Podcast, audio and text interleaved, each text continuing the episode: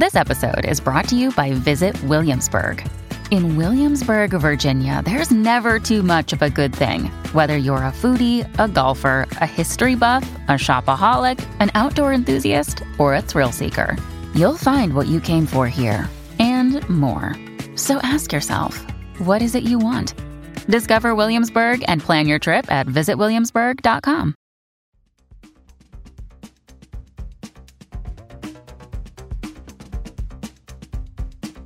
La tribuna presenta las noticias más importantes del día. A continuación, le brindamos las cinco noticias más relevantes de este jueves 13 de abril del 2023.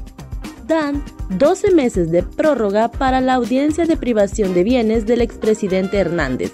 El juzgado de letras de privación del dominio de bienes de origen ilícito de la Corte Suprema de Justicia informó a través de su cuenta de Twitter que este jueves se celebró la audiencia de prórroga de los titulares de derecho, expresidente Juan Orlando Hernández y sus hermanos Aix Hernández y Juan Antonio Hernández entre otros. Según la publicación, la prórroga es de 12 meses en base al artículo 33 de la, de la Ley de Privación de Dominio.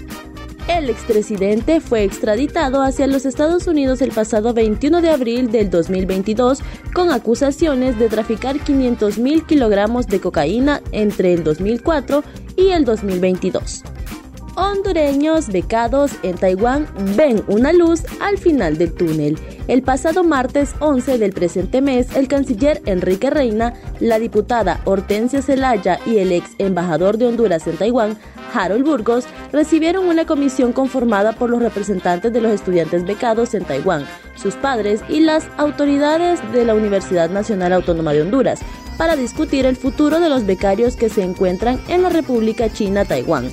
Como resultado de la reunión, el gobierno se comprometió a apoyar económicamente a todos aquellos estudiantes que se encuentran en la isla para que puedan culminar sus programas académicos en ese país si así lo desean.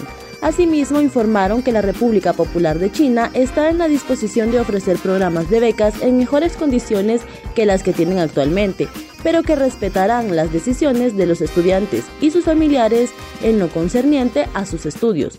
En la, en la misma también se discutieron los mecanismos para brindarle apoyo a todos aquellos jóvenes que se encontraban en el proceso de renovación de sus pasaportes en el país asiático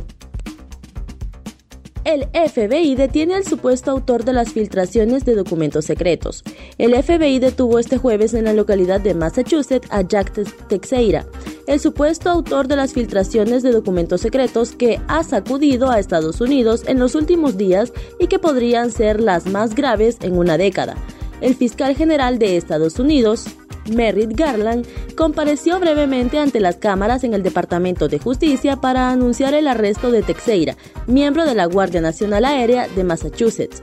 Hoy, el Departamento de Justicia detuvo a Jack Douglas Teixeira en conexión con una investigación sobre la supuesta extracción, retención y transmisión de manera no autorizada de información de material clasificado relativo a la defensa nacional. Declaró. Garland explicó que agentes del FBI detuvieron a Teixeira esta tarde sin ningún incidente y que está previsto que comparezca pronto ante un juez de la Corte Federal de Massachusetts donde se le leerán los cargos y se le pedirá que se declare culpable o inocente. En otras noticias, transportistas paralizan sus unidades por cobra de extorsión en la capital.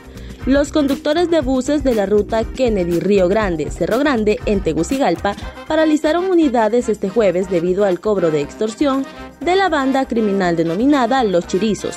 Según se conoció, la decisión se debe al aumento de la cuota del impuesto de guerra, por lo que los transportistas ahora deberán pagar 1.400 lempiras más, de lo contrario no podrán sacar a circular sus buses. De acuerdo a relato de uno de los afectados, ya no tienen de dónde sacar más dinero para pagar la extorsión a todos los grupos criminales que realizan este cobro.